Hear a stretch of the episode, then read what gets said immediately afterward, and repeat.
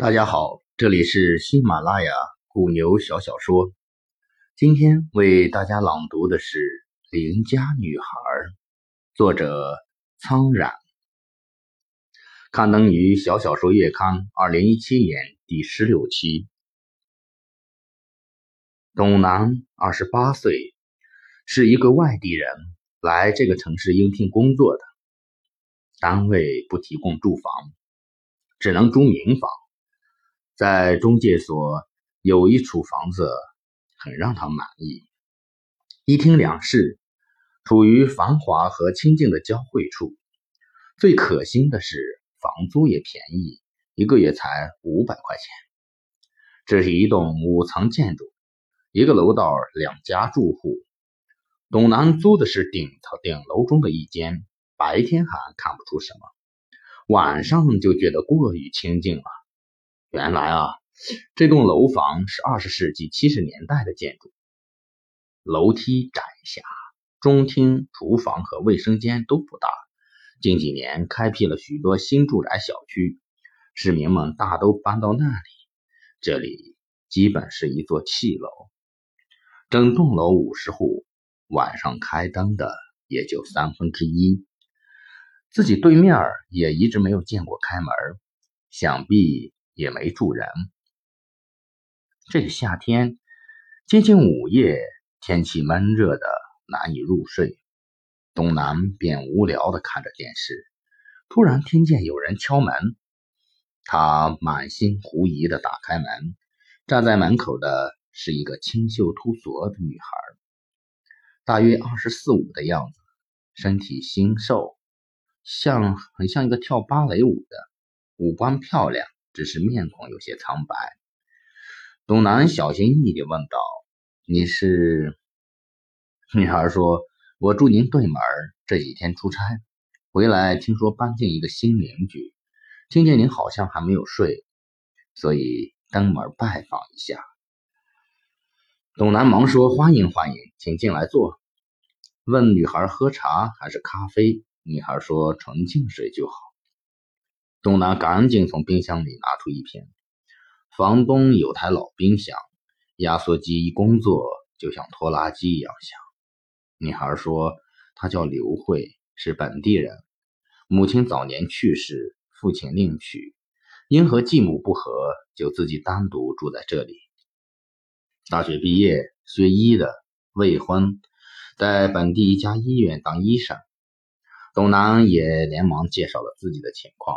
中文硕士，现在一家杂志做编辑，也搞一些创作。女孩听了，立即用很夸张的口气说：“哇塞，你还是个作家耶！我也喜欢文学，最崇拜的就是作家。上学的时候，我还写过诗呢。”然后说了一些他喜欢的文章和诗歌。这次谈话时，董楠很兴奋，也打消了对他从事色情业小姐的怀疑。自那以后。刘慧会不时敲门进来坐坐，有时也会邀他到他的房房间。两间房的结构相同，只是格局是相反的。屋里收拾得干干净净，弥漫着只有少女才有的那种芳香。每次交谈都会使董楠感到非常的愉悦，有一种相见恨晚、不舍分开的感觉。董楠觉得自己爱上了她，好几次向刘慧暗示。刘慧都巧妙的避开了。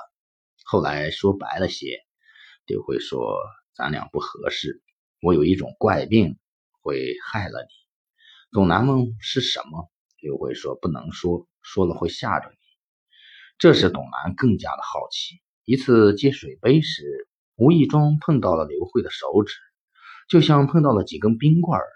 他有留意刘慧的脸庞，总是苍白的毫无血色。见到董楠有些失落，刘慧哄小孩一样的说：“我会未卜先知，你的姻缘也在这个房间，而且就要快到了。”董楠问他怎么回事儿，刘慧皎洁的说：“天机不可泄露。”不知不觉夏天就过去了。董楠出了几天差，上楼时见对门门口敞大开，一个老爷子正在大厅里打扫卫生，就问大爷啊。你怎么在这儿呢？大爷说：“这话说的，我的房子我怎么不能在这儿呢？”董楠说：“您领会错我的意思了，我是说以前一直住着的是一个女孩。”大爷诧异的望着董楠说：“你这不是胡说吗？我这房子三年没住人了，怎么会有女孩呢？不信你进来看看。”董楠每个房间都看了一遍，果见到处是灰尘，所有的家具都用床单和白布盖着。屋顶还挂着一缕缕的蛛丝，董楠心里一紧：我以前所见的难道是一个灵魂，或者是一个女鬼？老人从董楠的诧异中想到了什么，赶紧问：“你说你见过一个女孩，她长得什么样子？”董楠说：“她长得高高的、瘦瘦的，还有一颗浅浅的眉心痣。他说她叫刘慧。”老人连忙从屋里拿出一个大镜框，把照片亮给了董楠。